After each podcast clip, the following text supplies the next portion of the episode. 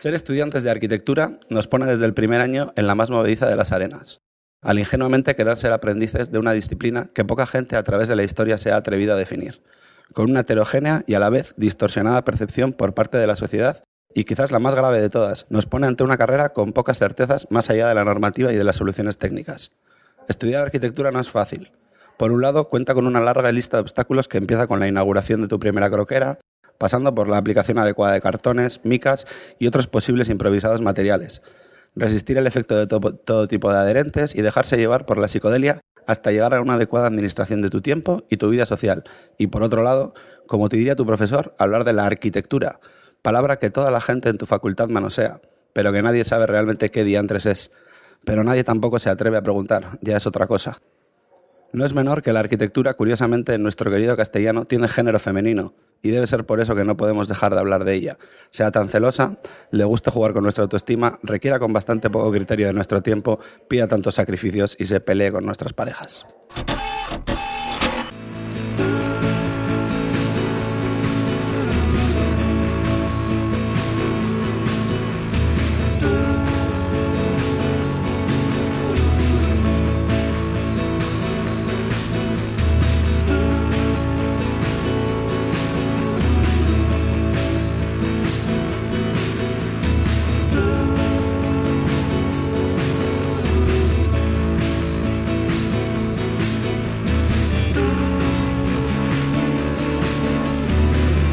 Amor será yo arquitectura, episodio 15.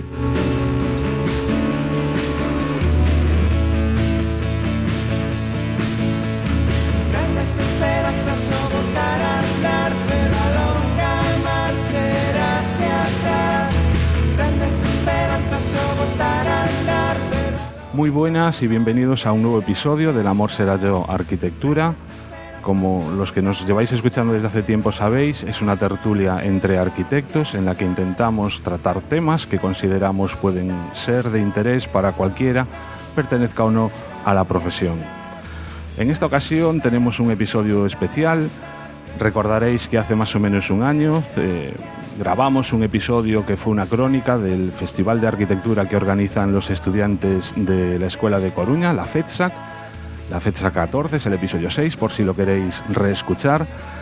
Y aprovechando que se está celebrando de nuevo la fecha 15, han venido desde diversos puntos de España estudiantes a celebrar con, los de Coruña pues, eh, este, estas jornadas eh, lúdicas, diríamos, eh, teóricas, de talleres.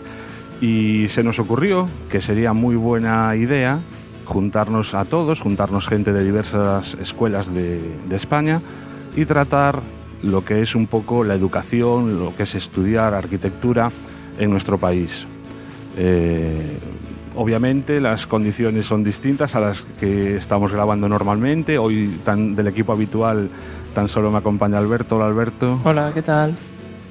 Y eso sí, estamos rodeados de un montón de gente siguiente episodio pues ya volverán los, los habituales, Chris, Luis, Deco y José. Y también hay que decir que debemos agradecer a la organización de la FETSA que nos ha puesto todo tipo de facilidades para poder grabar este episodio. De hecho, ahora mismo estamos en la propia Escuela de Arquitectura, en el local que tienen la organización del festival para grabar. Y bueno, ya sin más preámbulos, os presento aquí a mi derecha tengo a Hans Brinker de la Escuela de San Sebastián. Hola Hans. Hola. Marta desde Alicante. Hola. Inés, también desde Alicante. Hola. Nuria, la tercera representante de Alicante. Hola. Laura desde Madrid, desde la ETSAM. Hola. Mar. Hola, Kate y Bea, las tres últimas Buenos días. también de la ETSAM. No sé cómo estáis viviendo esta semana. Estamos a miércoles, ya lleváis aquí un par de días. ¿Qué os ha parecido más interesante por el momento de, lo que habéis estado? ¿Estáis todos en talleres? Sí, creo que en el mismo. ¿Sí? Sí. ¿En la gentrificación? Sí. Pues sí, somos muy originales. no, está guay. A ver, eh, a mí lo que más me está gustando yo creo que es incluso el taller porque es algo diferente que nunca he tratado en la escuela, entonces eh, es un poco como variar de lo típico que hacemos. os dejaremos enlaces en la entrada correspondiente del blog eh, a los diversos streamings que se han realizado. Si queréis repasar todas las actividades que se han estado desarrollando durante esta semana, tendréis enlaces, ya digo, para poderlos ver en vídeo. Antes de empezar, quería enviar un afectuoso saludo al que probablemente sea nuestro oyente más joven, que Antón, que nos escucha además desde Pensilvania. Un abrazo, hace un montón de tiempo que no te veo, bueno, desde el verano pasado, y me hizo mucha ilusión cuando me dijeron que, cuando me dijo tu padre que escuchabas el podcast, sobre todo siendo tú tan joven. Un abrazo.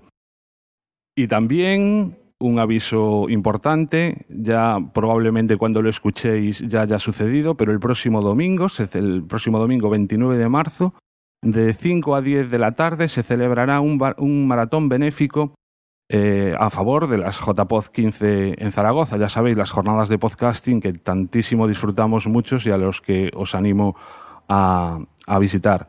Serán en octubre, pero se necesitan fondos, con lo cual durante esa tarde pues podréis hacer vuestros donativos y os animo ya, como ya digo, a participar. Una promo y comenzamos. Cuando crees que no puedes es cuando más fuerte debes ser. ¿Estás preparado? Prepara tu mente, prepara tu cuerpo y prepárate para 5 horas de podcast ininterrumpido de los creadores de las Podcast Ambier y las Podcast Ambermú. Desde el otro lado del Ebro, Maratón Benéfica JPod 15, día 29 de marzo de 5 a 10 de la noche, con entrevistas, participación de podcasters y mucho, mucho humor. Necesitamos tu ayuda y lo sabes. Maratón JPod 15 Zaragoza, 29 de marzo, de 5 a 10 de la noche, en nuestra cuenta de Spreaker.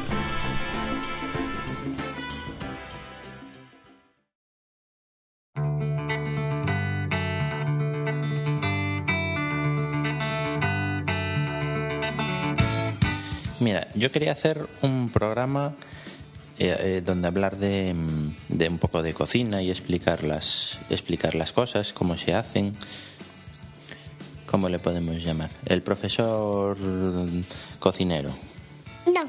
No. La cocina perfecta. ¡Ay! me encanta ese nombre. Muchas gracias por la idea. De nada.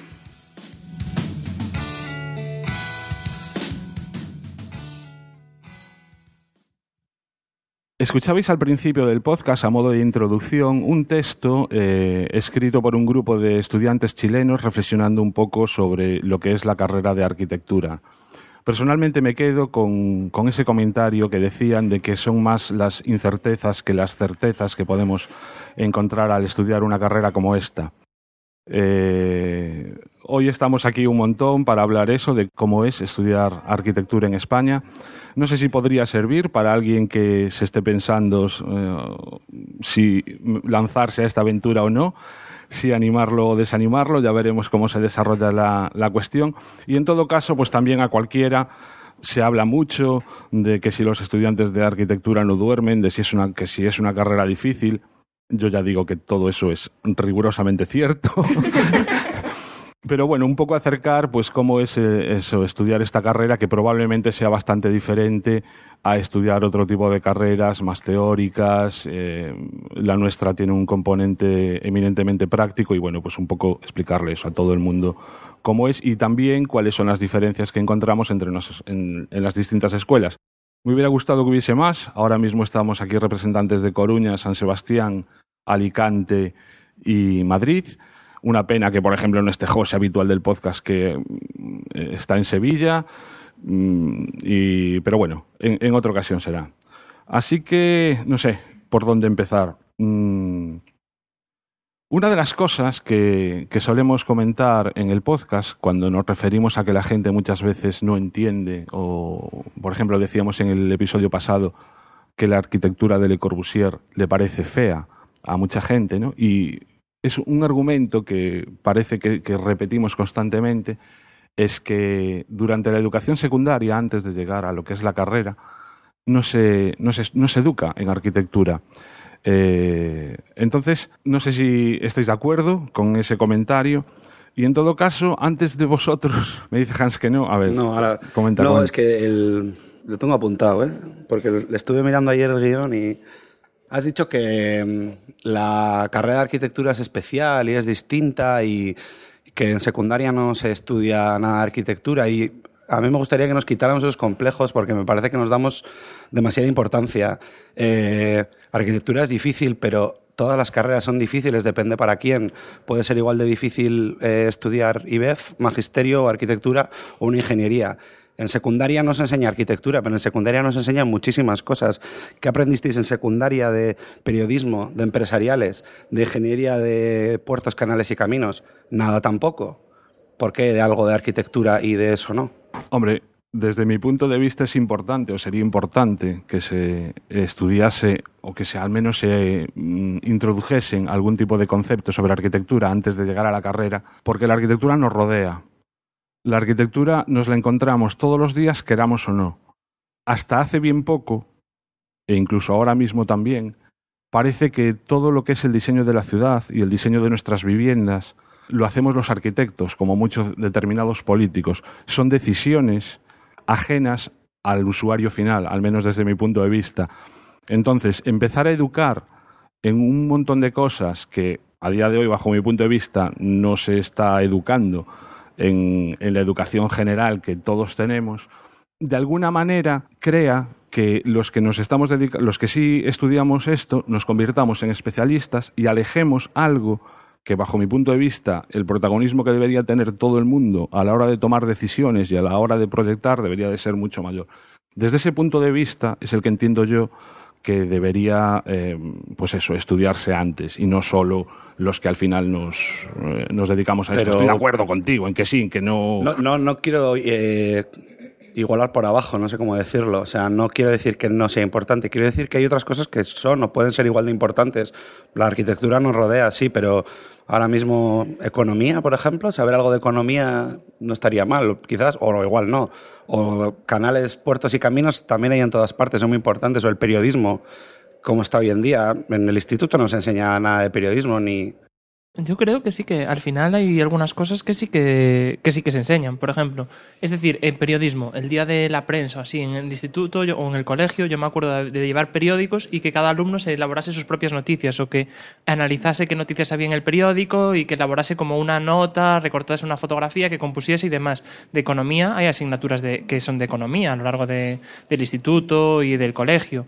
Después, de, de tipo de caminos eh, hay, hay en plan todo lo de física, por ejemplo, sí que analiza un poco los principios físicos de presas o demás. Pero eso también es arquitectura. Sí, sí, sí. conceptos básicos se enseñan que valen para todo. ¿Por qué hmm. no son conceptos básicos de arquitectura esos también? Sí, sí, sí, yo también entiendo eso. Pero, por ejemplo, eh, aquí en Galicia, desde hace, no sé, 10 años o así, hay un proyecto que es el proyecto Terra, que se lleva desde el Colegio de Arquitectos, que intenta introducir eh, la arquitectura en, los institutos y colegios, ¿no?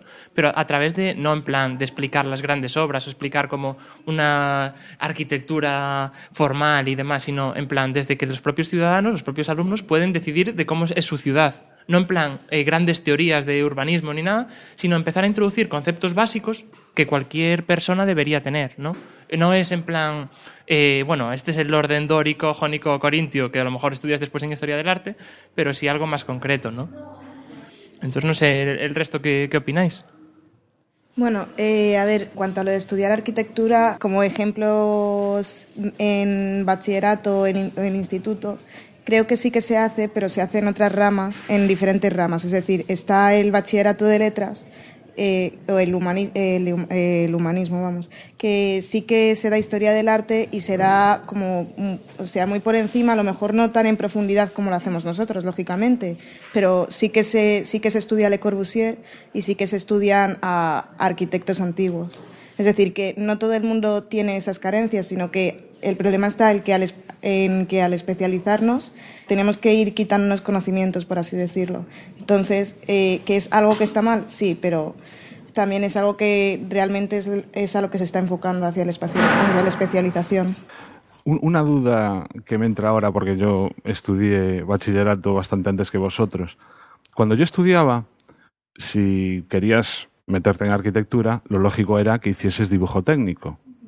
Si hacías dibujo técnico, era incompatible con historia del Claro. arte, por Eh, ejemplo. bueno, ¿Sigue ocurriendo ahora? Sí, sí, sí, pasa. A ver, es que en el mío lo que teníamos era como el, vamos, en mi instituto al menos teníamos un bach- el bachillerato central y luego tenías unas asignaturas optativas, entre las que podías escoger. ¿Qué pasa? Que si te metes en el bachillerato tecnológico, lo lógico es que te cojas asignaturas del ese bachillerato, es decir, tecnología industrial, electrotecnia, informática, y es un poco raro que intentes coincidir en historias o economía incluso con, eh, como Porque, o sea, no se entiende que alguien que está en el bachillerato tecnológico eh, quiera estudiar también algo de arte, por así decirlo. Yo entré a la, yo entré a la carrera de arquitectura, entré desde un bachillerato artístico, eh, cursé, en primero cursé dibujo artístico, dibujo técnico y teníamos o audiovisuales o escultura. Y en segundo, eh, dibujo técnico, cursé dibujo artístico, tenía la posibilidad de hacer historia del arte, pero elegí diseño. Y la verdad que yo entré a la carrera y es cierto que me faltaba toda la parte de números, bueno, pero tampoco me sentí limitada. No hay tiempo, ¿no? Hay años para sacarse todos los números, pero eh, es cierto que yo igual no, no sería tan restrictivo a la hora de, de separar los programas de, de bachiller. ¿no? O, o sí que haría falta una, una línea intermedia entre, entre el tecnológico y, y el de arte. que es el que hice yo, ¿no? Biología y química. Yo no me quería cambiar de instituto y como desde ese también se podía acceder, pues me quedé en ese. Y hice química orgánica y biología y geología y cosas así. Y fue muy interesante, pero bueno, no... No estudiaste ni matemáticas, ni dibujo técnico, Dibujo, ni física. dibujo técnico no. Física sí, matemática también. Ah. Esas son... Claro, eh, lo que tú estudiarías es el... el sí, Sanitario. efectivamente, las ciencias de la salud. Había técnicas de laboratorio y cosas así que no... Yo en mi caso, por ejemplo, sí que hice matemáticas, física y dibujo y luego las optativas, por ejemplo, eh, dependiendo de la rama teníamos unas opciones u otras. Por ejemplo, en el tecnológico podíamos cursar economía, podíamos cursar francés, podíamos cursar psicología, pero en ningún caso teníamos pues eso, acceso, por ejemplo, a historia del arte o una opción de un dibujo artístico, cosas como que a lo mejor el primer año son donde más palos te dan porque llegas en pañales. Entonces, sí que estoy de acuerdo en eso, como se puede acceder desde cualquier sitio, en primero te van a dar hostias por todos lados, da igual que te las den en dibujo artístico que te las den en matemáticas, pero sí que debería haber en bachillerato como esa posibilidad de, pues igual que yo, por ejemplo, cursé economía, que a lo mejor no es algo, no es parte estricta del tecnológico, pero sí que me ha aportado cosas en mi vida, pues el poder cursar dibujo artístico. Y luego, por otro lado, en lo que se refería antes Beatriz, de que sí que se enseña en otras ramas de, del bachillerato de arquitectura, yo creo que, que, o sea, como que el concepto de arquitectura que se debería proporcionar no es tanto como la parte cultural que se puede aprender en historia del arte, sino un poco más como el, el- quizás el dejar de estigmatizar a la figura del arquitecto, que es como siempre ha parecido que es alguien alejado y a lo mejor un poco por encima de la sociedad, para hacerlo algo como más partícipe, que al final, pues bueno, el arquitecto es el que firma el proyecto, pero que hay un montón de veces que las decisiones no las tomas tú. A lo mejor hablas con un sociólogo, hay que hacer un estudio, o les preguntas a los ciudadanos, y al final el- el- en, las, eh, las, eh, en la parte de la educación que es obligatoria, el, todo ese tipo de cosas irlas introduciendo, al final va generando, pues, vale, no estudias arquitectura, pero eres consciente de que hay un arquitecto que tiene que hacer un proyecto y tú, tu opinión, va a ser partícipe de ello. Igual que en política, a lo mejor, eh, tú sabes que votando vas a ser, en cierto modo, partícipe de lo que vaya a pasar. O sea que no, como que entiendo que no debería ser algo tan cultura general, sino más un poco de concienciación. Claro, pero no puedes. A ver, eh, hay que entender que donde se da esto es en bachillerato y bachillerato de por sí ya es lo suficientemente estresante en ocasiones como para ponerte a explicarles que la figura del arquitecto no es como lo que se piensa normalmente, es decir, como lo que la gente normal piensa. Entonces, eh, sí que se intenta como a esquematizar, es decir, vamos a dar esto para tener una cultura general al menos y entonces ya después que se especialicen en, en las distintas cosas. Da igual, porque da igual lo que hagas en el instituto, luego entras en la carrera y el profesor de dibujo de primero decide que en un año su asignatura no se puede aprobar porque él cree que es así y cree que los alumnos no traen nivel, vengan de donde vengan. Así que da igual lo que hayas hecho en el instituto. Pero yo, la parte que hablo del instituto, o sea, como que a mí me hubiera gustado, por ejemplo, a mí me hubiera gustado, por ejemplo, el poder haber cursado cosas que me sirvían para la carrera, porque luego el primer año mm, me volví loca y, claro, estaba en Academia de Matemáticas, estaba en el Aula de Bellas Artes de la Universidad de Alcalá, estaban mil cosas para intentar como ponerme al nivel. Hablo como, en, en mi caso personal, para eso, pero a nivel general, que, que como que la gente tenga opción de... Eso es a lo que iba antes. Es decir, a ti te hubiera venido bien eso, a otro que hubiera estudiado otra carrera le hubiera venido bien otra cosa. No se puede hacer personalizado. Entonces, ¿por qué? Nosotros somos arquitectos y, claro, obviamente barremos para casa, pero eh, igual no es tan importante, o sea, o igual no le tenemos que dar tanta, tanta yo creo, ¿eh? porque siempre que veo arquitectos hablando de arquitectura, parece que están hablando de la, vamos, la quintesencia pura de la vida y, y la arquitectura luego en la vida real es, es muy de andar en el barro y tampoco es para tanto. Ya llegados a este punto, si un padre que tiene un hijo que le dice quiero estudiar arquitectura, ¿tú qué tipo de itinerario le recomendarías tal y como está la arquitectura hoy en día? ¿Qué le aconsejarías que estudiase en secundaria? Yo le diría que estudiara lo que quiera y luego le enseñaría a dibujar sobre todo. Todo lo que, pero fuera del instituto, lo que pueda, que haga que aprenda a dibujar, porque es lo que más le va a valer para la carrera. Yo, yo recomendaría bachillerato artístico. Yo la verdad estoy muy contenta porque mis profesores eran arquitectos y ya desde, desde ese principio, pues, no sé, ya me iban, iban hablándome de arquitectos, ya estaba dentro de, de, ese mundo. En otros bachilleratos, pues a lo mejor no tienes. En el tecnológico muchas veces son físicos, son matemáticos y no, y no arquitectos. Vienes de- del bachillerato artístico como con la mente más abierta, mucho más. Como que la mano, la mano ya se nota. Ya vienen más suelto, vienen más... Y diseño. Diseño fue genial. Dimos diseño de interiores, de producto, producto gráfico. Y para mí fue muy importante. Más que a lo mejor matemáticas que en cualquier academia puedes, puedes enseñarte. Pues eh, yo recomendaría, la verdad, el bachillerato científico. O sea, sí que tienes razón en, lo de, en cuanto a lo de dibujo, que llegas más suelto tal, a dibujar, pero eh, hay conocimientos en el bachillerato científico que son bastante esenciales en cuanto, pues eso, matemáticas, eh, pues la parte de álgebra que luego vas a, vamos, no sé cómo será el plan ahora mismo en, en Alicante, pero o sea, nosotros en con álgebra y cálculo nos machacaban bastante. Entonces, eh, y luego para estructuras, quieras que no, física te sirve algo. Es decir, no te sirve la parte eh, de segundo de bachillerato de eh, campo magnético, campo eh, eléctrico, esas cosas pues no te sirven, pero más que nada, eh, o sea, tienes como conocimientos generales que sí que te sirven. Y lo de dibujar, pues, hombre, quieras que no, siempre con practicando en casa, dibujando solo, puedes, aunque no sepa, no sea aprender en plan técnica de dibujo, eh, al óleo, eh, yo qué sé, cosas así, pues mm, sí que aprendes un poquillo a dibujar solo. Yo, ¿a qué- a- ¿Con qué edad se entra en la secundaria? Dieci- En secundaria 12. 16. Bueno, 16 en bachillerato, Ah, bueno, y 12 en secundaria. de la Digo porque imaginaros a alguien de 13 años escuchándonos, va a decir, vale, otra cosa. Yo lo, yo lo hice así, la verdad, no conscientemente porque no tenía ni idea, pero ah, vete con tus amigos, no sé, ya te preocuparás de la carrera luego. O sea, si lo tienes súper claro, como, me imagino que tú lo tenías muy claro. No, yo mi, mi, mi intención era estudiar Bellas Artes. Luego entré y dije, uff, qué nivelazo de, de dibujo. Y dije, nada, diseño.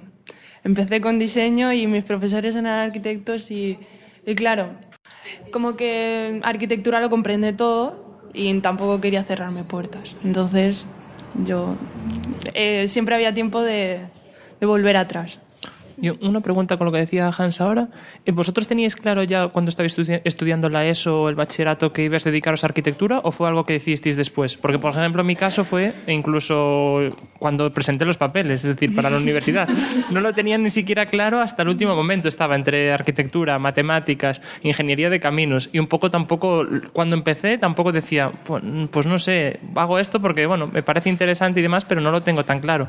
Y en cambio sí que conozco gente que lo tenía clarísimo de desde la ESO. Yo en cuarto de la ESO eh, era mi pensamiento, yo estaba, estaba en, en cuarto de la ESO de ciencias con las asignaturas de, especializadas, pero no, no lo veía tan lejos, arquitectura, y, y tan arriba que no, no, no confié en mí misma. Y, y de- y decidí, ah, Bellas Artes más, más fácil, ¿no? Más, más vivir la vida. Claro, es que, a ver, una cosa, eso es una, o sea, mi hermana ahora mismo está eligiendo el bachillerato y era una de las cosas que mira, que siempre se fijaba en eso, dice, no, yo es que física no me gusta y entonces como quiero estudiar algo de diseño, o sea, mm, algo directamente relacionado con diseño, me voy a meter por el bachillerato de letras, pero lo que creemos es que los otros bachilleratos nos cierran puertas y en ocasiones no es así, porque a lo mejor sí, arquitectura tiene mucho que ver con el diseño, pero Jope, también tiene una bastante carga científica, quieras que no, porque si te dedicas a investigar sobre materiales, si te dedicas a investigar sobre la construcción o sobre estructuras, o sea, esa, ese nivel de física, incluso química que necesitas, te lo va a aportar el bachillerato científico más que otra cosa. A ver, yo creo que cuando tú decides que quieres estudiar arquitectura, realmente no sabes dónde te estás metiendo, o al menos ese fue Sí, mi caso. sí, sí, sí, Yo sí. decía, Sí, sí, por supuesto. arquitectura, vale, me encantaba y decía, desde cuarto de la ESO quería ser arquitecta, pero no sabía en qué en general me estaba metiendo. Luego ya llegas a la carrera y al principio son unas asignaturas muy técnicas, que realmente es un poco repaso al principio de lo que has dado en bachillerato, pero luego te aportan más. Pero realmente cuando ya te, o sea, es que arquitectura puede ser más de diseño o más de construcción, Sí. o sea, es que tiene las dos facetas y creo que ambos bachilleratos Sí, claro, te orientan exacto. a una o a otra, pero luego igual durante la carrera cambias, es decir, Pero es decir, es- no es una carrera excluyente, es decir, te puedes meter tanto por uno como por el otro, entonces tira más hacia lo que te guste más. A ver, explicarle un poco a los que nos están oyendo esas dos ramas. mm, habría más. No, yo quería decir que no, no solo antes, yo sería el caso paradigmático. Yo con, no sé, 8 o 10 años visité un estudio de arquitectura me quedé como flipado con los planos, las maquetas y, y, por supuesto, completamente inconscientemente decidí que yo iba a hacer arquitectura. Pero como ha dicho ella, a pesar de tenerlo claro, siempre hice el bachillerato, ya os he dicho, sanitario, da igual porque se podía. Y, pero da igual, se llega a la carrera y me pegué una leche del- increíble. Sí, yo creo que eso nos pasa a todos. O sea, entramos, como ha dicho antes Inés, entramos con algo total, o sea, con un concepto de lo que vamos a estudiar totalmente o sea, se si nos el cambia totalmente. Era como, ¿te gustan las matemáticas y el dibujo? Vete a arquitectura. Ese era el resumen. Sí, sí, sí, eso es. O sea, eso sigue siendo así y es un poco Y es una leyenda también. Eso es, no. De hecho, antiguamente la gente a la que se le daba bien el dibujo y la las matemáticas les decían tú arquitectura. No podías, no podías elegir, simplemente te decían se te da bien el dibujo y la arquitectura y las matemáticas, pues tú vas a arquitectura o cosas así. Yo, por ejemplo, en mi caso fue una cosa de mi padre que siempre quiso ser arquitecto y estuvo dándome la tabarra toda mi infancia. Tu arquitectura, arquitectura, dibujas muy bien, tal. Uy, mira, me has hecho una casa. Bueno, tienes unos conceptos estructurales, tú eres arquitecta, tal. Bueno, y, y ya es como algo que en mi casa ya se dio por hecho. Yo me metí, no sabía muy bien en lo que estaba. Llegué a la carrera, me pegaron dos y me dijeron, eres muy inocente para esta carrera, tal. Pero luego al final, después de dos años de sufrimiento, estoy muy feliz aquí. Pero es que yo creo que si no tienes familia que sea arquitecto, o sea, las dos te las van a dar Sí, igual. no, si yo no tengo familia Claro, arquitecto, claro, o sea, o sea, mi- yo cuando entré era como, vamos, no dos, cuatro, cinco, ¿sabes? Yo soy Ted Mosby. Yo soy Verónica Mars. Yo soy Sheldon Cooper. A veces yo soy Claire Dunphy. Pero yo soy Dumacae y soy teleadicta. Si tú también vives las series y como nosotros eres un teleadicto, escúchanos en teleadictospodcast.blogspot.com. Te esperamos.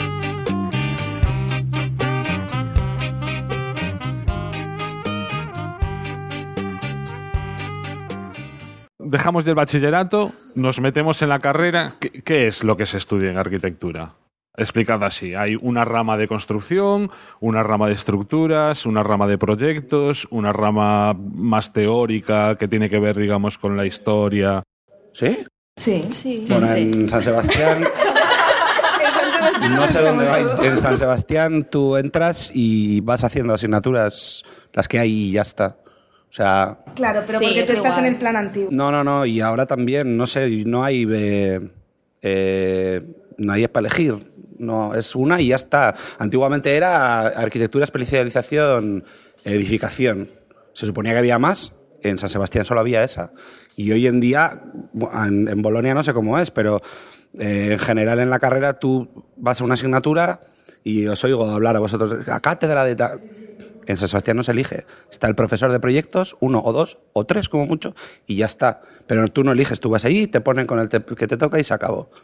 No se elige nada, solo No hay una tienes línea. intensificaciones, No, pero porque- optativas, ¿de ¿no? qué plan eres tú? Hay optativas, pero son obligatorias optativas, hay que hacer tres, ponte. Hay tres. Pero no O son por no ramas, una tipo, te haces todas las optativas de construcción o las de estructuras Claro, o sea, si estás más nosotros a lo que interesado. nos referimos es que hay como diferentes departamentos que organizan todo, que está el de estructuras, el de composición. Claro, da sobre decir- todo. Es lo que te quiero decir, está montado de una manera que no hay elección. Quiero decir, tienes que hacer 40 créditos Claro, claro, nosotros y hay, tenemos que hacerlos pero tú tienes 80 para elegir. Aquí hay 40, no hay elección. ¿Me explico? O sea, hay que hacer cuatro, no sé si lo estoy explicando, hay que hacer cuatro optativas y tú tienes para elegir entre 16. En San Sebastián hay cuatro. Hay que hacer cuatro y hay cuatro para elegir. Es decir, no eliges. Que es obligatorio. Sí, es decir, no, eso- sí, son optativas, pero no hay, ya está. No. Igual ahora me estoy equivocando y alguien va a decir, no tiene ni idea, este hay 17. No, no, no, o sea, pero creo que que- sigue siendo igual. Lo que pasa es que ahora, al menos en el plan Bolonia, lo que tenemos es eh, unas asignaturas obligatorias, como tú dices, pues eso, estructuras, construcción y pro- proyectos eh, y composición, que sí o sí se, las, se tienen que dar. Y luego tienes dos o tres optativas, que ahí pues sí tienes una... Creo que son incluso dos optativas, ¿no? Solo. Tenemos, en, por lo menos ¿no? en la Escuela de Madrid, tenemos en primero un taller experimental, es pues como nuestra optativa de primero Claro, que es para escoger, y en cuarto tenemos otra optativa. Bueno, y luego están las grado. intensificaciones de quinto. Pero son Esas ya están en enfocadas al trabajo de fin de grado que hay ahora. Pero mirad, mirad una cosa, es que mm, la gente que nos está escuchando va a decir, qué rollo, ¿no? O sea, ¿qué es lo que se estudia en arquitectura? Cuando decimos que estudiamos estructuras, ¿qué es lo que aprendemos? Cuando decimos que estudiamos construcción, ¿qué es lo que se da en construcción? ¿Cuál es la formación que en este país se le da a un arquitecto? ¿Qué cosas se estudian? Estudiamos todo. Sí, eso es algo que la gente cuando yo estoy con el fin de carrera y la gente me pregunta ¿qué, qué haces? Y le digo todo, pero todo, sí, todo, las, el agua fría, caliente, eh, la ventilación, las cimentaciones, to- todo, to- todo lo que ves en un edificio, todo, todo, todo, la luz, el aire, todo. Sí, eso, o sea, muchísima gente tiene, mm, tiene como prejuicios, por así decirlo, y dicen, pero si eso ya lo hacen los ingenieros, ¿por qué lo vas a hacer tú?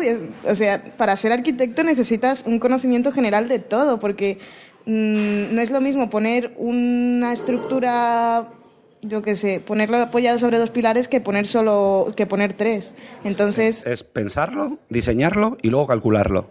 A ver, yo un poco el- lo que estudié aquí en Coruña, que sobre todo fue en el plan antiguo, porque ya acabé hace un par de años, aquí al final hay como tres opciones, ¿no? Tú entras, los primeros cursos son más o menos iguales para todo el mundo, aprendes como lo básico, y después hay como tres ramas, ¿no? Una más enfocada a nivel estructuras, sobre todo construcción estructural, cálculo de las estructuras para que no se caiga el edificio y demás.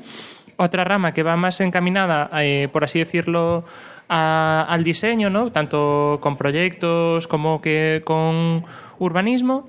Y después otra rama que, que va un poco más hacia la teoría, eh, sobre todo temas de estética, de análisis de historia del arte y demás. ¿no? Entonces, tú un poco puedes escoger una de esas ramas o puedes coger unas asignaturas un poco de todas. No hace falta que eh, te orientes en una única rama, sino asignaturas que te pueden complementar a ti tu formación, ¿no? Y hacer como ese abanico, ¿no? De tener un poco un conocimiento un poco de todo que después te posibilite, ¿no? En un futuro eh, tener un conocimiento básico para, para abordar cualquier problema. Claro, yo una cosa que veo que es que los arquitectos españoles somos plurivalentes. Es, yo creo que la ventaja que tenemos de estudiar aquí en España. Eh, fuera están muy especializados en ciertas áreas, eh, pues están los urbanistas, los arquitectos más propios, luego los más de instalaciones, y la ventaja que tenemos nosotros es que te permite diseñar como un proyecto mucho más completo porque vas a tener en cuenta en el diseño como todos los aspectos, todo lo técnico, lo más creativo, Y yo creo que esa es la ventaja de, que tenemos. ¿Realmente lo ves como una ventaja? Sí, porque eso te abre muchas puertas. Tú luego ya, cuando sabes de todo, si quieres te puedes especializar, especializar en algo. Y, no sé, las soluciones a las que puedes llegar son mucho más interesantes cuando tienes en cuenta todo el conjunto de, de las áreas. Entonces, en el resto de Europa y tengo entendido que también en Estados Unidos, realmente no sé, en Latinoamérica, eh, pero por ejemplo, las, los conocimientos que, adquiere, que tienen de estructuras son muy mínimos desde el punto de vista en que, pues eso, las estructuras normalmente se las encargan a un ingeniero. Eh, ¿Están ellos equivocados y somos nosotros los listos de, de la película? Yo ahí otra vez más, eh, sí, nosotros sabemos, pero no sabemos nada. Eh, sabemos estructuras, pero nos dan una parte minimísima de unos conceptos muy básicos. Hasta que sales de la carrera y sabes hacer pórticos, sabes calcular una columna, una viga, pero ya está. O sea, más allá ya tienes que seguir aprendiendo y ya la carrera ya la tienes. Pero por lo menos yo creo que con respecto a otros sitios que se estudia, a otros países, lo que te permite es poder contactar incluso con gente que sabe más y tú tener un ligero conocimiento cuando empiezas a proyectar o piensas a, a pensar un edificio, ¿no? Sí, es lo que ha dicho Inés, tienes una visión global que te aporta al final poder saber al menos por dónde empezar.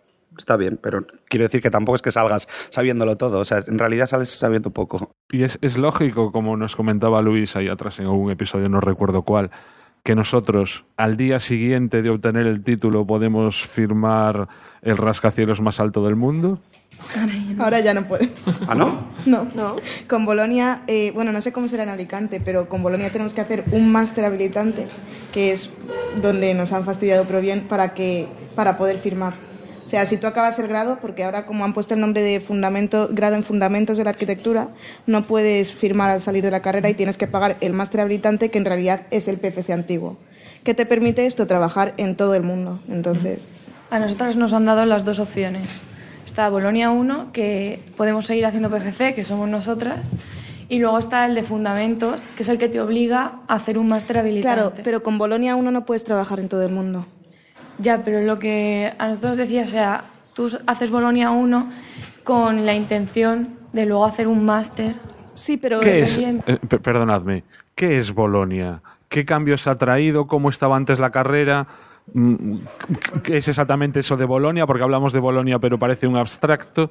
Explícale un poco a los. Pues Bolonia es algo que se han inventado para fastidiarnos pero bien y sacarnos dinero. O sea, nos dijeron que esto iba a ser más para poder, poder ponernos en contacto con Europa y es una mentira como una casa grande. Vamos a ver, nos dijeron Erasmus, vais a tener becas Erasmus y ¿a cuántas personas les dan la beca de Erasmus? A casi nadie. Bueno, al menos en nuestra escuela para que somos casi... ¿Cuántas somos en la ETSAM? ¿Personas? Sí. Somos 5.000. 5.000, pues a lo mejor 100, 200 se van al año. Entonces, claro, pégate con esas 5.000 personas para poder salirte de Erasmus. Es casi imposible. Pero yo creo que Bolonia iba más bien orientado. O sea, por un lado, se tenía que equiparar eh, las titulaciones de España como las titulaciones europeas. Cosa que, en cierto modo, se está intentando replantear ahora con eso del 3 más 2. Sí, no otro, es que pero- de acuerdo, pero bueno, es como el discurso. Y por otro lado, eh, lo que nos vendieron en bachillerato fue que íbamos a tener, al final, clases taller, o sea, un menor número de alumnos por aula, más profesores. eh, un poco como a cambio de que esos créditos iban a suponer unas horas en clase y unas horas en casa. Al final lo que se ha tenido con Bolonia es que se mantiene el mismo sistema del plan antiguo, por lo menos Sí. en, Madrid y en Alcalá de Henares. Eh, más alumnos eh, por aula, aunque luego se supone que hay una serie de prácticas y tal que antes no existían. Y, y que hay un montón de horas que no se dan lectivas porque se suponen que se hacen en casa. O sea, a, a fin de cuentas ha sido un poco el, el trámite. Yo lo, lo veo como en escuela, por lo menos, no ha servido para que los profesores que llevan toda la vida dando clase con las diapositivas de las vacaciones siguen dando las clases con las diapositivas de las vacaciones. Da igual el plan que haya. Y los profesores más jóvenes eh, les han dicho que ahora no son profesores, que no tienen que dar la chapa, que tienen que ser facilitadores y entonces no hacen nada. Se quedan y dicen, no, ahora tenéis que buscar vosotros los apuntes, tenéis que dar vosotros las clases y yo estoy aquí para ayudaros, pero me busquéis en la cafetería, si eso. Hombre, tanto no es, pero... Porque, o sea, no yo sé, soy un poco menos... exagerado, pero eh, es verdad. Pero siempre Pero- digo lo mismo, esos casos son más que los otros. A ver, es que en nuestra escuela la verdad es que eh, los profesores, es- por así decirlo, están muy envejecidos. Entonces, o sea, son muy mayores la mayoría. Los que tienen al final la titularidad son Claro. profesores que llevan 30 años dando exactamente catedráticos lo mismo, son los catedráticos del plan antiguo. Y el que Sí. quiere curárselo un poco más porque es asociado y porque realmente cree en la docencia y la profesión, al final es el que está puteado. O sea, como eh, que al final están poniendo una barrera porque eh, no está habiendo una renovación generacional, ha habido un cambio de plan que no se ha adaptado y tampoco nos estamos adaptando yo creo que a las circunstancias, porque que te enseñen historia del arte como se enseñaba hace 50 años, pues mira, pues eh, tendrás un montón de conocimientos y unos apuntes súper bonitos. Pero luego al final vas a un sitio o tienes que tomar una serie de decisiones para adaptarte a lo mejor a un lugar y el que te pongan una diapositiva de Santa María, pues te da Es que es- nosotras estuvimos hace poco en una charla que hubo en la ETSAM sobre, o sea, era una mesa redonda de arquitectura y mujer que acabó siendo arquitectura ahora, como tendría que ser prácticamente. porque- Arquitectura feminista. Sí, vamos. Eh, nos dijeron que ya podríamos quejarnos de que renovasen el plan, o sea, el plan porque mm, lo que nos interesa ahora no es cómo aplicar un tridente, como decía eh, Izaskun, cómo aplicar un tridente en, Madrid, es decir, cómo funcionaría un- en el urbanismo de Madrid, sino que, qué métodos hay ahora de urbanismo, es decir, el tema de la bici, cómo se está em- intentando implantar, el transporte público, cómo afectaría ahora. Es decir, mm, si quieren un plan Bolonia lo tendrían que haber renovado, pero no funciona como lo han hecho. Sí, a nivel contenido yo creo que también. O sea, no se trata de que nos enseñen el plan Osman para que repitamos un plan Osman, sino que nos digan como, bueno, esto es lo que ha existido, se ajustaban unas necesidades en una época y con una serie de intenciones, ahora estamos en 2015 y hay que hacer pues X cosas con las situaciones que tenemos ahora y es como ese enlace que se suponía que Bolonia iba a traer pero que no ha traído. Yo creo, mi opinión, la verdad es que el plan Bolonia, menos tal y como se aplicaba en España, es un poco un fraude y se ha eh, devaluado un montón la calidad de, universitaria que había, sobre todo en ingenierías. Eh, más que nada, yo he vivido de cerca eh, ingeniería de caminos, canales y puertos, porque lo estudió mi hermano, y el caso era que los estudiantes de Bolonia aprobaban mucho más fácil eh, y la cantidad, o sea, con la mentira que nos han dicho de, eh, sí, por cada crédito, eh, bueno, unas horas Unas de clase y unas horas lectivas. 30 horas creo que son en Sí, total. es que es, es mentira. O sea, al menos para arquitectura, sí, es totalmente mentira. Cuando eran todas esas horas lectivas, ya les echábamos esas horas en casa. Ahora es como lo que decía Hans, de encima te tienes que preparar una parte de la asignatura en casa porque el profesor te tiene que ajustar, que si antes daba seis horas de clase, ahora da tres horas de clase. Nosotros, por ejemplo, en el lectocinio nos ha pasado, que nos iban diciendo como ITC, ta, ta, ta, ta, ta, ta. Bueno, lo leéis en casa, que no nos da tiempo. Dices, tío. O sea, como que al final estás pagando por eso. Que también es un poco la decepción, que, que- o sea, yo como, eso es muy a nivel personal, que me molaría poder absorber, absorber más de los profesores, pero es que no dan. Ni hay horas, ni, ni tienen tampoco ellos capacidad de absorber eh, como todos los alumnos que tienen. Yo no sé, por ejemplo, bueno, yo estudié por el plan antiguo, pero conozco el plan nuevo que se está instaurando aquí y creo que uno de los problemas, aparte de muchos otros, es primero, se quiere igualar arquitectura al resto de Europa, cuando es totalmente diferente. La, la arquitectura que se da en España a la que se da en el resto de Europa, porque aquí es como más, eh, tiene, lo- como hablábamos antes, rama de construcción, rama de estructuras, que en otros lados es solo diseño. Después, el tema también de eh, esta incertidumbre que hubo durante cierto tiempo de cómo instaurarlo. Cinco años, si los grados son de cuatro porque arquitectura tiene cinco, lo que provocó que muchas escuelas elaborasen unos planes de estudio que hoy en día se han tenido que cambiar. ¿no? Entonces es el proceso de tener un Bolonia 1 que no sabía muy bien hacia dónde iba. ¿no? Se dijo, bueno, ya se pensará cuando estén la gente en los últimos cursos y ahora con, con la resolución que ha habido de que hay que tener máster también o que eh, arquitectura terminaría también con máster teniendo esos cinco años, ha obligado a cambiar el plan de estudios. ¿no? Entonces al final, no sé si sol- solo en arquitectura, sino también en el resto de carreras, lo que estamos haciendo es devaluando un poco el sistema universitario. In- incluso más ahora con el 3 más 2, porque al final la gente va a acabar con diferentes títulos eh, en los últimos años, ¿no? Con, va a haber como un abanico de tres o cuatro posibilidades y a ver después cómo eh, igualas, ¿no? Dices, no, bueno, yo es que soy del título de, de este año, yo soy de dos años después y soy totalmente diferente, cuando en realidad estás dando lo mismo. Porque al final los profesores dan lo mismo y se adaptan a, a lo que se da, ¿no? Entonces, como que al final yo creo que va a generar como incertidumbre, sobre todo a- después, pero no sé. En Alicante ahora mismo, en quinto, conviven tres planes de estudio. O sea, explícale tú el plan de estudio. No estoy seguro, pero en San Sebastián creo que también. Porque el plan nuevo que se llamaba antes, igual ya ha acabado, pero no. Y luego hay dos Bolonias, igual que. Con lo cual, al final están los tres a la vez. En Madrid la verdad es que tenemos solamente dos. O sea, eso al menos no es tan caótico, pero sí que es cierto que los del plan antiguo, el plan 96, están un poco ahí en plan rezagados, en que se les, se les quitan asignaturas. En el plan entonces- 96, que se suponía que era como de docencia pura y dura, o sea, de ve a clase porque si no, no puedes aprobar, hay asignaturas que les están haciendo aprobarlas sin docencia. Es como, Sí, es- son eh, asignaturas sin docencia, la mayoría como se quedan. cosas sin- absurdas de tendré que acabar mi plan. Sí, sí, solo tienes derecho a examen. De hecho, eh, yo, por ejemplo, el primer año entré en Alcalá de Henares. religiosamente. Por supuesto. Eso es. Yo, el primer año entré en Alcalá de Henares y ese año se propuso un Bolonia que tenía PFC y al año siguiente se propuso otro Bolonia con un máster. Claro, pero es como conviven ahora mismo Eso la gente del plan todas las escuelas, ¿no? 75 Yo- que yo tienen que acabar ya la nuestra, carrera. no. Pero es que ese era el problema de vamos a hacer un máster habilitante, no lo vamos a hacer, eh, qué grado, cómo van a traba- cómo va a ser al trabajar fuera si se quieren ir los estudiantes. Qué complicado, Eh, vamos a tomar un porque whisky, ya como lo nos- decidiremos el año que viene. Como nos queríamos, o sea, como el arquitecto español, sinceramente, es uno de los, de los mejores arquitectos que hay, porque es eso, tiene la globalidad de conocimientos eh, que no, que, de los que se carecen el resto del mundo.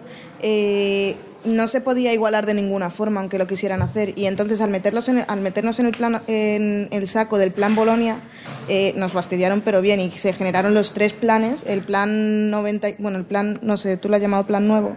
Es, es el 96, es el que has dicho tú. El 96. 2010 y 2014 en Alicante. 2014, o sea que acaba de salir ahora. Sí, sí, el año pasado. Y el 2014 es el que tiene el máster. Sí. Sí, nosotros estamos en el 2010 ahora mismo y el otro día teníamos un debate con un profesor precisamente porque decía que los del 2010 no íbamos a poder eh, en salir como ejercer la profesión. A ver, sí se puede salir, lo que pasa es que tienes como otro tipo de firmas. Mm. Es decir, Ya, no, pero no firmas del todo. mi perdonad un momento. Al, al hilo de esto, eh, ¿nos preparan para ejercer la profesión? No. Que Sí, de los tres sí, sí, sí, sí nos preparan, nos preparan bastante bien. Teóricamente nos preparan. Bastante Yo estoy de bien. acuerdo con Hans, ¿eh? Eh, Luego va- yo he tenido la suerte de trabajar y suerte de trabajar porque está bien, porque tienes la experiencia. Luego ya las condiciones son otra cosa, pero eh, no sabes más de lo que crees que sabes. Luego vas allí y dices, jo, sales y uy, no soy, yo no sé nada. Pero luego vas y dices, no, espera, esto me lo enseñaron en construcción y espera, esto no era como aquello que dijeron que. Y sí, sí, sabes más de lo que crees. Empiezan a cobrar sentido muchas veces las cosas Sí, que has estudiado. Sí, eso es. De había cosas que no entendías y eh, de repente Pero crees como que te preparan, porque yo tengo la sensación que es una carrera muy autodidacta. O sea, a lo mejor sales preparado, pero no porque te Bueno, lo vale, hayan... sí, lo, lo he dicho mal. Te preparas tú. No, ellos no. Tienes, tienes toda la razón. Creo que estamos de acuerdo. O sea, vale, sí, sales con unos conocimientos, pero tío, te las está currando durante los años de la carrera. Es que ese es otro, otro debate muy típico que es, eh, no lo hemos dicho, lo mejor, lo peor de la escuela. La, la gente cuando pasan unos años, no sé por qué, tiene como un recuerdo muy dulce siempre de la carrera, como, ah, no estuvo tan mal, y ¿qué es, qué es lo mejor de la escuela? Y ¿qué es lo mejor? Ah, pues los, los, los amigos, lo que aprendí, no sé qué, pero si os fijáis, eh, nunca nadie dice lo que me enseñaron los profesores o la asignatura de tal, no es lo que yo aprendí gracias a la escuela, pero como la escuela me dejó ahí tirado, yo tuve que aprender. O lo que aprendí con mis compañeros, porque nos lo trabajamos entre nosotros.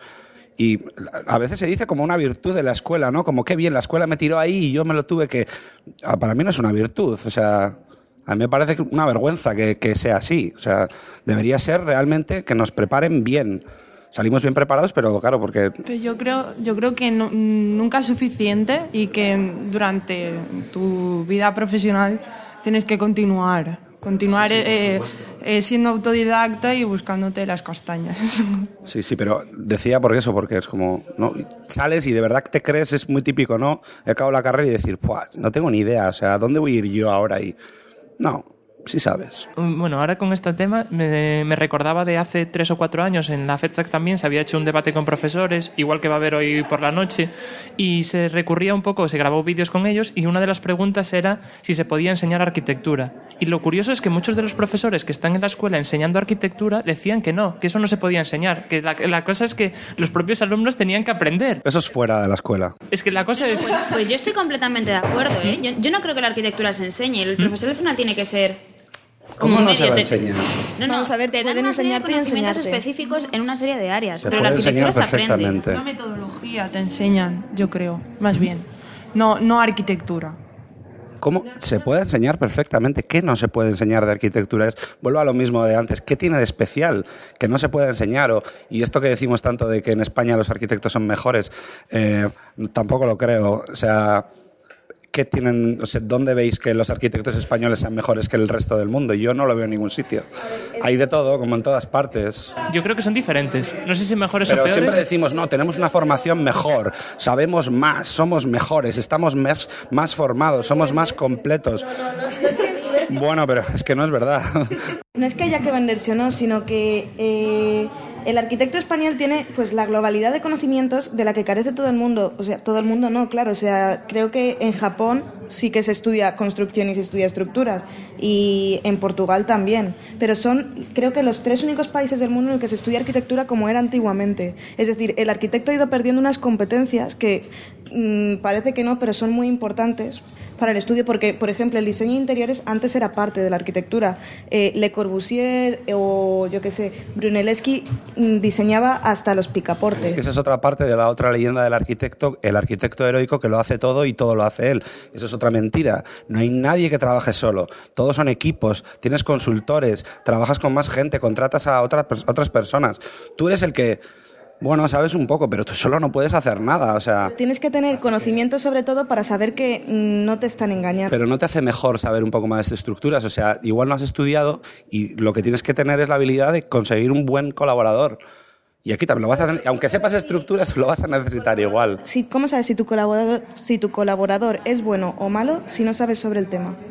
Y si sabes solo lo que sabes que te enseñan en la escuela, tampoco lo sabes. ¿eh? No hay manera de saberlo hasta que no trabajes con él. Pero eso es. Nosotros tenemos ciertos conocimientos, pues yo qué sé, estructuras que por ejemplo a mí se me da peor que mal. Eh, te- podría defenderme diciendo, este tío no tiene ni idea si sé que lo que yo doy, o sea, lo que como yo pienso es igual él. Es decir, si yo, si yo lo estudio de una manera o si yo tengo los conocimientos de una manera y la otra persona tiene los mismos, yo sé que esa persona no es buena en eso. O sea, tiene que tener los míos o superiores para ser algo bueno. A mí se me daba bien estructuras y en el trabajo estaba Cristian, que era un chico que levantabas el teléfono y, y no entendía, luego cuando nos mand- yo no entendía nada. No sabía si yo estaba bien, si estaba mal. Y, y la asignatura me gustó, no, no se me daba mal. Pero luego cuando veía el proyecto de verdad, no había que lo entendiera. O sea, y no sabía si Cristian era bueno o malo, si nos estaba timando, si estaba tomando café. Simplemente él era el que calcula la estructura y ya está. A mí, bueno, yo un- uno de los temas que sí que veo es, bueno, relacionado con lo que decía Hans, al final, hoy en día, el arquitecto nos sirve para resolverlo todo. Y yo creo que eso un poco también lo aprendemos en la escuela. No es que nos lo enseñen, pero al final, al tener los compañeros al lado y la ayuda que es de- muchas veces eh, a través de hablar con ellos o de preguntar, mira, ¿y esto cómo lo harías tú? Y esto, no sé qué, yo creo que hoy en día salimos como más preparados para trabajar en equipo y, y delegar, ¿no? O solicitar, pues mira, esto no lo sé, pero conozco a tal persona que me puede ayudar y ¿no? Porque al final no, pues no podemos saber todo, pero completamente de todo. Sa- Sabemos todo un poquito y lo que no, lo sabemos más, pues al final es lo que, lo que aporta. Por eso quiero decir, o sea, el saber un poquito, pues la verdad es que a la hora de. no, o sea, tampoco te aporta tanto. O sea, no sé cómo decirlo. O sea, vas a necesitar del colaborador y va a ser el, la- el nivel del colaborador el que te va a dar el nivel a ti. Por más que tú sepas un poco más o un poco menos. Pero es que incluso, o sea, yo estoy de acuerdo en lo que dices, como que un arquitecto no hace nada solo, ya no solamente dentro de un proyecto de arquitectura, que uno calcule las estructuras o no, sino volviendo como a un tema un poco más global o, no sé, a nivel urbanista, tú no sabes economía para hacer los cálculos de me va a costar tal o... Todos los estudios tienen un contable, o sea, que es que incluso a eso no sé muy bien, o sea, como al, hilo de qué, pero que somos al final equipos y ya no solamente equipos de gente de arquitectura que cada uno haga una parte, sino que somos equipos interdisciplinares, de gente, arquitectos que calculan las estructuras, arquitectos que hacen un render que te cagas, pero también necesitas un sociólogo o necesitas alguien que sepa de números o... Tecnovidas 3.0 Tu punto de encuentro tecnológico. Podcast con entrevistas, directos, debates, actualidad. Búscanos en Spreaker, iBox y iTunes. Todo esto y mucho más en nuestra web tecnovidas30.es.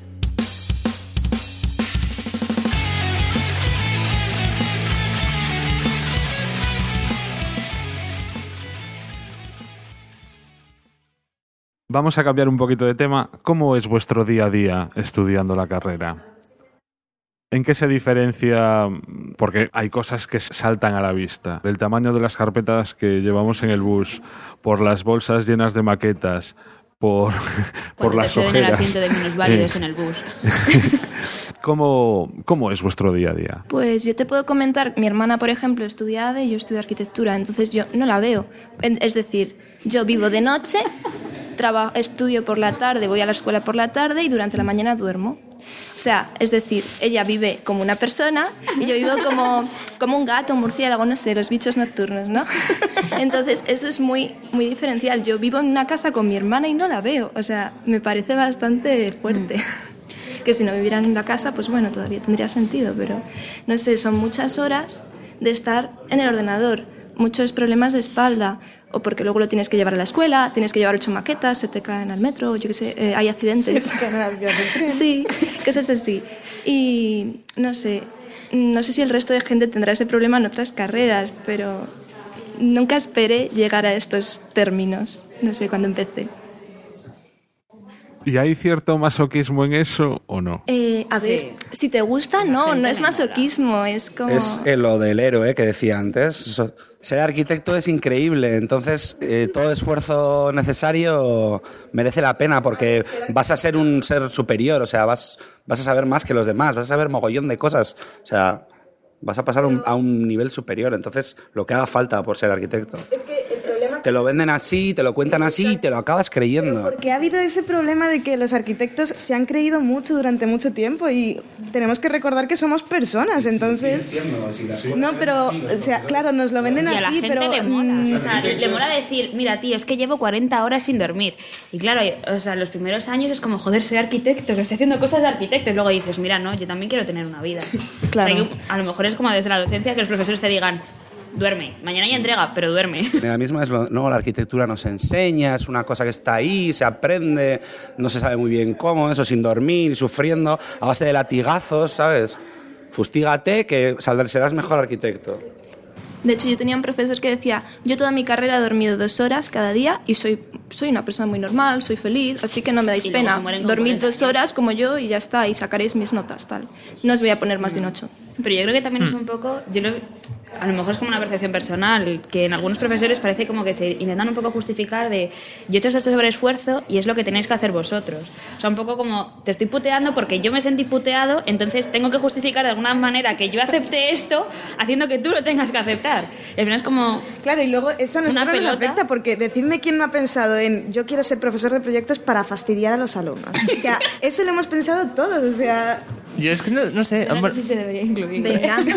o sea, es una venganza, sí, al final. o sea, tenemos ese dolor dentro y tenemos que... Esparcirlo, o sea, que otros lo sufran. El, es el clásico que ves al de primero, con su carpeta, su mochila, su todo, y dices, ay, mira este de primero, ah, cómo me recuerda a mí cuando iba ahí, pobrecillo.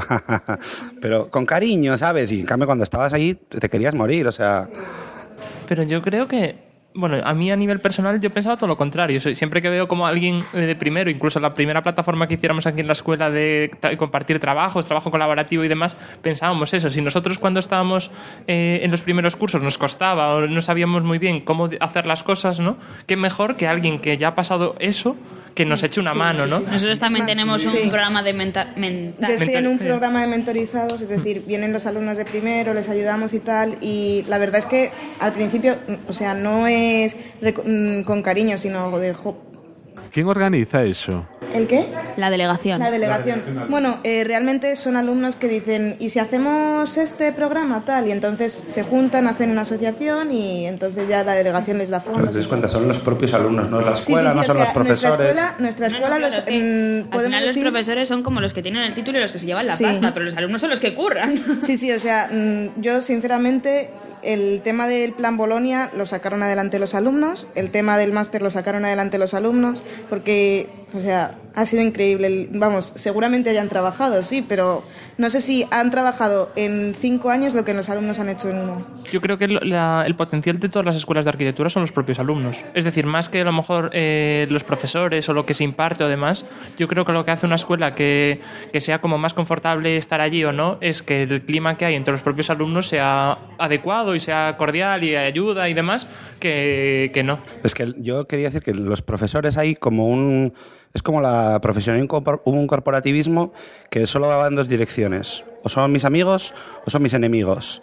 Y son los profesores y, y en la escuela los profesores piensan por sí mismos, porque, porque ellos tienen muchas horas y cobran poco, o porque tienen que hacer, que también es verdad, que les meten un programa que tienen que dar y no les da tiempo, que no sé qué, pero el problema siempre lo enfocan de manera que es un problema para ellos y buscan la manera de que ellos no tengan ese problema, pero nunca piensan en que en realidad su trabajo es dar clase a los alumnos y no, nunca se acuerdan del, del alumno, de que el alumno no está recibiendo ese programa. o- Es que más que nada, eh, lo que, los que tenemos que exigir lo que queremos aprender somos nosotros. Y es lo que nos tiene que entrar en la cabeza. Que si nosotros no decimos, eh, quiero aprender esto, nadie lo va a hacer. Es decir, el, el profesor que lo hace, que sigue dando las diapositivas, no va a cambiar aunque, porque tú no se lo, o sea, si no se lo dices tú. Si le dices, mira, es que no he pasado del barroco dando historia del arte y me interesa llegar al modernismo. ¿Por qué no mm, avanzas un poco más rápido en, en vez de estar cinco minutos con cada diapositiva y tres o cuatro semanas con el Renacimiento. No,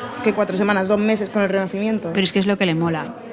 Al Claro. final es un poco eso. Llega el de construcción y no te le apetece darte viguetas y bovedillas y se pone a contarte una anécdota de una vez que uno se calla un foso. Que es también un poco, yo creo que por lo menos en la Escuela de Madrid falla. Tenemos muchos profesores, pero hay muchos que están allí un poco puestos por el ayuntamiento y pues si escoges tarde o lo que sea, A mí lo que me da rabia es que muchas veces los nuevos profesores, es decir, porque aquí también pasa que la media de profesores es muy alta, pero los nuevos profesores que van entrando, como que en un principio dices aire nuevo, posiblemente haya el cambio, pero al, no sé, a los 10 días ya están iguales que el resto. Y, y- y digo yo, joder, si tú... yo creo que en Madrid hay excepciones. Has estudiado en esta carrera, has estudiado igual que yo, estabas antes de ayer donde estoy yo. tío. Exactamente. Qué rápido se te ha olvidado. Sí. A mí me Es llama que- la atención también. Yo creo, no sé, mm, a mí me gustaría más como que arquitectura pudiera ser más taller o incluso en cualquier cosa en el colegio. O sea, como que no haya esa barrera profesores-alumnos, porque pasa lo que dices. Te gustaría que, que- que se implicasen, que, que te- se pusieran en tu lugar, pero cuando llegan al este de profesor, hacen exactamente lo mismo que les han hecho a ellos. Se olvidan de qué era estar al otro lado. Porque ellos tienen un contrato de 30 horas, les pagan no sé cuánto y les parece que están mal pagados. O sea, luego ahí hay parte... Pero es que te tiene que molar la defendiendo a los docencia. profesores, que, no- ¿quién me ha visto Es que te tiene que molar la Pero- docencia. Pero, a ver, ellos también no es, no es una situación ideal. No, claro, o sea, estoy de acuerdo con ello. Pero al final, el asociado que cobra 200 euros y está echando más horas que no sé qué, es el que más se implica. Pero Bueno, porque le- al final lo está haciendo no por la pasta, sino porque es que le está gustando lo que está haciendo. Y son yo creo que de los pocos que no se les olvida lo fastidiados que estuvieron ellos cuando, cuando estudiaron. Y después yo creo que también eh, muchas veces lo que pasa es que eh, ya desde los propios alumnos también hay como una barrera, ¿no? Porque hay muchos profesores como que te marcan ese límite y ya los propios alumnos como que aprecian, eh, aprecia ese límite pero con todos los profesores. Aunque si hay algún profesor más cercano, yo creo que únicamente he superado ese trato como más cordial cuando he hecho el proyecto fin de carrera. Hasta ese momento como que los profesores estaban del otro lado y como que te daba así un poco también de respeto, ¿no? No sé si es porque algunos marcan muy, muy claro eso, que Sí, somos claro, profesores sí, y tú eres alumno y tú ya lo generalizas para todos o, o es como algo más concreto, no sé. Yo creo que sí. O sea, yo, por ejemplo, tuve la suerte que en primero me encontré. Bueno, en primero en Alcalá de Henares me dieron por todos lados. Y cuando llegué a Madrid, de repente me empezaron a salir corazoncitos de los ojos y encontré profesores que sabrían mucho y que se implicaban. Y que no solamente eran tu profesor, sino que era otro arquitecto que te podía servir de ejemplo eh, como de lo que quieras hacer. Entonces, es lo que tú dices. Si el primer día llega uno que te corta, pues Yo creo que eso se nota también a medida que vas avanzando los cursos. En primero, segundo, yo creo que están más distantes porque también la docencia son de cosas más generales. Luego, a medida que van eh, los últimos cursos, cuarto, quinto, ya empiezas a tratar temas más específicos y yo creo que ahí los profesores que se involucran más, al menos en nuestra escuela es así, en Alicante. Notas, o sea, hay un profesor, no, que, bueno, no voy a decir cosas, solo que El profesor eh, es muy distante en la asignatura básica, pero luego eh, cuando ya tiene que dar algo que le gusta a él más, porque es más específico, él ya considera que está así en, en cuarto, ya has madurado y ya es cercano, es una persona muy amable y dices, ¿por qué no eres así de amable en primero? Que entonces igual me hubiera esforzado más en tu asignatura, o hubiera, no sé, lo hubiera cogido con más ganas, por así decirlo. Bueno, estamos siendo un poco pesimistas con respecto a la carrera. Vamos a plantearnos, vamos a darle la vuelta al planteamiento y venga, ¿por qué invitaríais a alguien a que estudiase arquitectura en vuestra escuela? Hans, ya sé que es difícil, difícil.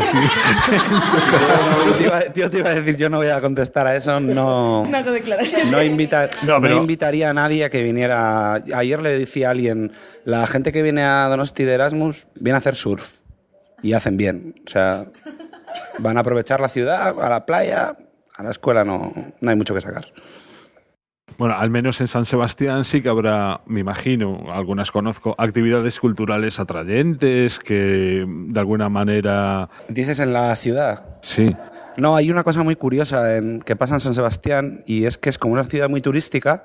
Los pisos de estudiantes, o sea, la gente que, que vive allí, San Sebastián es la única escuela que hay. Si lo- en Vizcaya no hay, en Cantabria no hay, en Burgos no hay, en La Rioja no hay, en Aragón hasta hace poco no había. En Pamplona estaba solo el Opus, ahora hay una pública también, pero no había. Entonces, de toda esa zona, venía, o se iban a Madrid, a Barcelona, a Coruña, o venían a San Sebastián. Entonces hay mucha gente de fuera, pero se da el fenómeno de que los pisos de estudiantes, al ser una ciudad turística, solo se alquilan de septiembre a junio, y en verano no se alquilan, te tienes que marchar para volver. Y las actividades culturales de San Sebastián, como es lógico por otra parte, debido al clima, se concentran en verano, que es cuando no hay estudiantes. Entonces tú estás ahí en invierno, no voy a decir que no hay, hay más cosas, no sé qué, pero las famosas, las que tú puedes conocer, el, el Cinemaldi, el jazz, eso es todo en verano, eso los, en la uni no, no lo pillas. De la escuela de Alicante hay como muchos, muchos mitos, ¿no? En plan, Sí, que es como muy, muy diferente, muy porque es más nueva. Es como el paraíso, yo, lo- yo lo veo como, eso tiene que ser súper guay, ¿no? Sí, no sé por qué, es una leyenda, ¿no? Pero Eh, es guay, ¿no?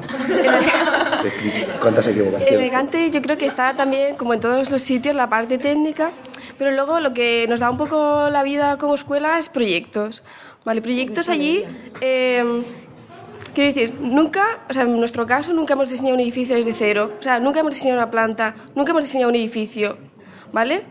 Eh, ¿Esto por qué es? Porque nos centramos más, yo creo, en eh, el estudio y cómo tratar con, con las personas, con las sociedades, de cómo viven esas sociedades, a plantear arquitecturas más utópicas, pero que...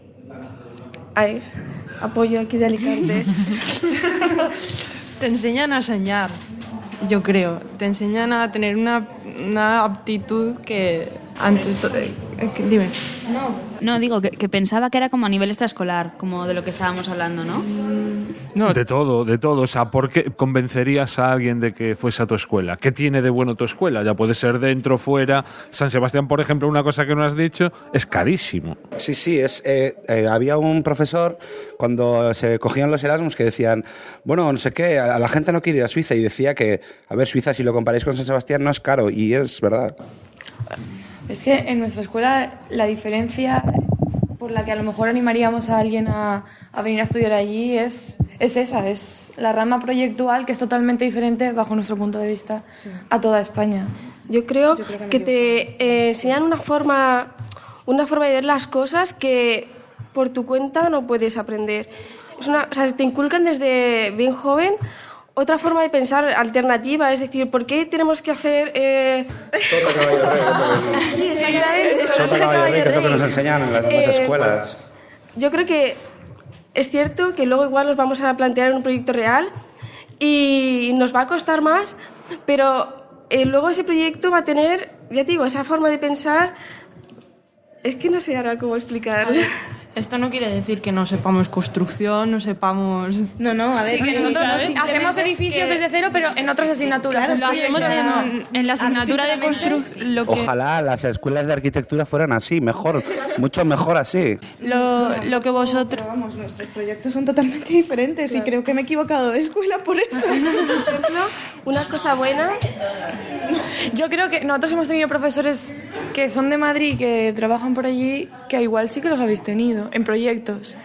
Nosotras, eh, Andrés Jaque, Nerea Calvillo, María Langarita. Sí, a ver, hay algunos que siguen, otros que se han ido de la escuela. Entonces, a Andrés Jaque sí que estuvo y María Langarita está. Pues nosotros lo hemos, los hemos Pero es que tenido. creo que se ponen una careta al entrar en nuestra escuela o algo, porque o sea, es Sí. totalmente Yo- diferente. Yo creo que es Alicante lo que les incita, porque allí es, no hay, o sea, eh, te dicen no hay límites. Piensa, imagina y proyecta lo que tú quieras. Son laboratorios experimentales. Sí, laboratorios.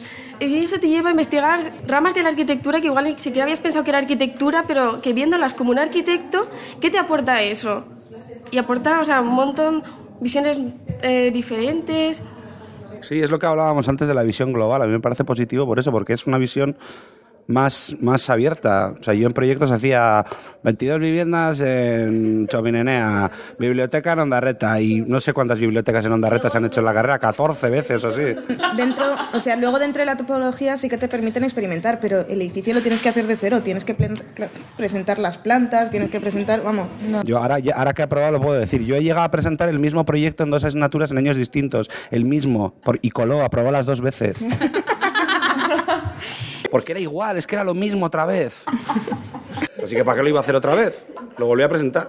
claro, para- hay, que- hay que ahorrar. La primera sacó un 7 y luego un 5, curiosamente. Y era el mismo profesor. Eso, eso tampoco es que se aleje mucho de la profesión una vez sales de la escuela. ¿Mm? ¿Cómo, cómo? que eso tampoco es muy distinto a lo que se hace muchas veces profesionalmente cuando sales de la escuela. Aprovechar un proyecto, quizá no el proyecto, pero las memorias. Pero claro, no lo, no lo decía desde el punto de vista mío, que, que sí, que la- luego se aprovecha un montón, es verdad, es lógico. Sino desde el punto de vista del profesor, que, joder, tío, cúrratelo un poco, joder. O biblioteca de Andarreta otra vez, en serio, o sea. No, claro, como hay un solar que está allí vacío, pues se ve que salen de la escuela y dicen, "Ah, ahí, ya está, ya está. Con lo que habéis dicho respecto a Alicante, yo creo que nosotros en Madrid, quizás de las ventajas que tenemos es que tenemos como de todo. O sea, puedes tener una cátedra en la que te digan, me vas a hacer 100 viviendas en un PAU en no sé dónde. Podemos tener eh, una cátedra de proyectos que te digan, vas a empezar a robar secciones y vas a hacerme una ciudad de dos kilómetros por dos kilómetros en Túnez. Claro, O sea, pero tenemos... son mm, dos de cuántas cátedras hay, 40. Claro, o sea, O sea- estamos de acuerdo en eso, en que a lo mejor debería haber como un poco más de equilibrio, pero lo bueno que tenemos es que tenemos de todo. Sí, a nosotros sí que nos había llegado que en, Madrid está empezando como a darse eh, lo que estamos haciendo Sí, como esos proyectos más utópicos que Sí. lo que hacen es como, yo creo que te alejas un poco de- del Es que- ladrillo, de... y- no, no, sé, sí. No, pero Laura, yo lo que te quiero decir es que están estas cátedras experimentales, pero luego ¿quién va a ellas? Porque son las que están más vacías. Yo. Tú, vale, y yo ahora que estoy en una y la verdad me estoy planteando seguir porque me está gustando mucho. Pero mucha gente no se atreve porque dicen, va a ser tan DAIT, que es una asignatura que tenemos en Pero porque la gente no todavía tiene en la ello". cabeza el concepto de arquitecto que te hace un plano a plumilla de 12 viviendas con sus balconcitos No, no de... es eso. Yo creo que es más por la organización, porque yo soy una de esas personas que, a ver, todas esas cátedras están por la tarde. Entonces, eh, la organización de las cátedras de tarde se puede decir que es bastante caótica. O sea, no es que sea caótica, es que de, un, de una semana dicen, no, no, eh, maquetas, ¿cómo se dice? Maquetas rápidas. Y a la semana siguiente te piden un proyecto de esas maquetas Sí. rápidas. Y claro, dices, en una semana yo no te hago un proyecto de aquí. O sea, como sea, es imposible. Entonces, es un poco el caos. Entonces, mucha gente huye de eso. Yo creo que está bien que te tiren a la piscina. O sea, no tienes que. No tienes Sí, pero no de un una semana para otra. Hay veces que, que es mejor que te equivoques siete veces y lleves siete semanas di- distintas, siete proyectos diferentes y que vayas aprendiendo de cada proyecto una cosa. No, están para enseñarte, no para que aprendas tú solo, para que te dirijan. Para eso vas a la escuela. No te estás dos meses tocando los pies y luego al- en el último mes sacas eh, plantas, secciones, axonometrías, 3Ds, en un único mes de... ¿Cuántos posible, tiene? Tres. Suena como más guay, todos somos creativos, queremos que nos dejen vía libre, pero No, pero precisamente no es vía libre, porque te van dando. No es, o sea, es vía leches. libre. Te van dando palos. Sí, te van, te van dando palos. eh, eh, cada, con, como con cada cosa que vas llevando, pero, Claro, pero- al final no es la metodología de haces una planta, de esa planta haces un alzado, de luego te haces un volumen y del volumen te sacas unas secciones. Como bueno, pues a lo mejor empiezas robando algo, coges, coges una referencia. eh, no sé si me estoy explicando. O sea, como que me parece bien a, a nivel didáctico que te planteen el proyecto de otras maneras y que te planteen otra serie de cosas. Por mucho que a lo mejor pues te tienes pero que sacar las ¿dónde está la castañas del fuego. didáctica de no enseñarte nada y tirarte a la piscina? Eso es. Ahí no hay nada, eh, no te están enseñando nada. Por las, en las otras cátedras tampoco es que, o sea, en las cátedras no experimentales, las, por así decirlo, racionales, que tampoco es que sean racionales, sinceramente, porque hay de todo, por desgracia, eh, también te tiran a la piscina y también te dicen, para mañana tres maquetas, para mañana tal, para mañana una sección constructiva a 1,50 de... ¿Sabes? He estado con Entonces- Campo Baeza y te aviso que es la misma autodidáctica que tienes por estar con unos que se supone que sí te van a enseñar, pero que sois 200 alumnos, que estar en un grupo de 10 que te dicen hazme 10 maquetas automáticas. Bueno, pues igual de mal, vamos. Sí, sí, pero porque el problema es que tenemos arquitectos que se las dan, se dan unos aires muy de dioses, por así decirlo, y mm, Héroes, tienen son que héroes. sí, exacto, se las dan de héroes y tienen que aprender a volver a ser humanos. O sea, todo el mundo ha tenido los mismos errores, pues intenta corregírselos. Nos pasa eh, que un profesor de una asignatura, hay 30 alumnos, suspenden 29 y el profesor viene enfadadísimo a clase porque sois muy tontos, porque habéis suspendido y en ningún momento se plantea que el que ha enseñado es él. Así que si todo el mundo ha suspendido, el que ha fracasado ha sido él que ha enseñado mal. Pero no, no, dicen, si tenéis tontos con lo bien que enseño yo, no os habéis enterado de nada. Bueno, tenemos que ir, desgraciadamente tenemos que ir acabando. En 10 minutos empieza una nueva conferencia de, de la FEDSA, que exacta- creo que es solo 89 los que vienen ahora. No nos la queremos perder ninguno y además tenemos que llevar parte del equipo técnico para allá abajo. Así que muchísimas gracias por, por haber participado. No sé si la gente después de escucharnos se habrá llevado una opinión un tanto pesimista con respecto a lo que es la arquitectura y estudiar arquitectura. Diga lo que- a mí me gusta un montón, ¿eh? O sea, es curioso. O sea, todo esto que lo digo, pero, o sea, en el fondo, si volviera, lo volvería a hacer. Sí, es una carrera que odias muchísimo cuando estás en ella, pero luego dices... Es que es masoquismo, o sea, Sí, como como una droga. antes, es puro Es masoquismo. amor-odio de este, sí. Es, No una, es droga, después no, no puedes desengancharte. porque- Ninguno nos arrepentimos de haber No, no. elegido esto. Me arrepiento de haber ido a esa escuela, tenía que haber ido a otra. Tenía- no, cuando yo empecé no había. En Alicante es muy criticado, ¿eh? También o lo... Coruña. Bueno, yo Coruña como escuela creo que no es tampoco eh, a nivel formativo y demás, pero creo que los alumnos es lo mejor que hay. Entonces eh, yo ya he acabado hace dos años y sigo aquí todos los días, así que algo debe tener.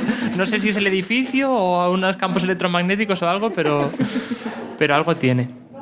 Es cierto que aquí, o sea, a diferencia por lo menos de un poco de Alicante, eh, los, im- los alumnos se implican muchísimo y sobre todo organizando, organizando la fecha, eh, cosa que en, en otras escuelas quizás Sí, o se sea, echan falta. Es como un ¿sabes? sentimiento de piña. Sí. Sí, es algo que te une mucho y te crea como escuela.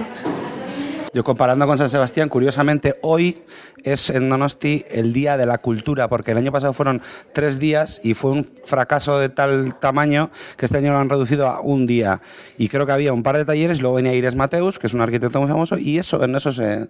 Y estoy seguro de que no va a haber ni Dios. o sea, Nosotros tuvimos hace dos semanas la Semana de la Cultura y vamos, una fiesta eran cuatro en cada conferencia, Claro. increíble, cuatro personas y se tenían que cancelar.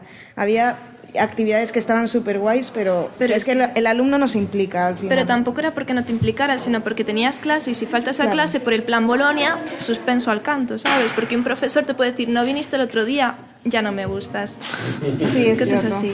Bueno, es decir, para lo que queráis, yo creo que aquí desde la gente de la Escuela de Coruña y lo de la fecha está para expandirse por el resto de escuelas. Así que todo lo que aprendáis durante esta semana, intentadlo impl- im- implementar en las diferentes escuelas, que más o menos yo creo que van a ir surgiendo cosas y al final lo más interesante es lo que hacen los propios alumnos, no lo que te traen de fuera. Porque muchas veces los profesores pueden pensar, no, le va a interesar esto, pero al final no es lo que te interesa. Y además que en realidad el que tiene realmente el poder, quizá no administrativo, quizá no de decisión, pero el que realmente tiene poder en la escuela son los alumnos. Y las escuelas serán lo que sus alumnos sean y lo que sus alumnos hagan. Bueno, las escuelas, toda la universidad en el fondo, realmente, porque no tenemos que olvidarnos de que en el fondo eh, como estudiantes tenemos que defender siempre lo- nuestros derechos y aunque seamos estudiantes de arquitectura, mm, que no nos, no, nos, no nos metamos en nuestra burbuja.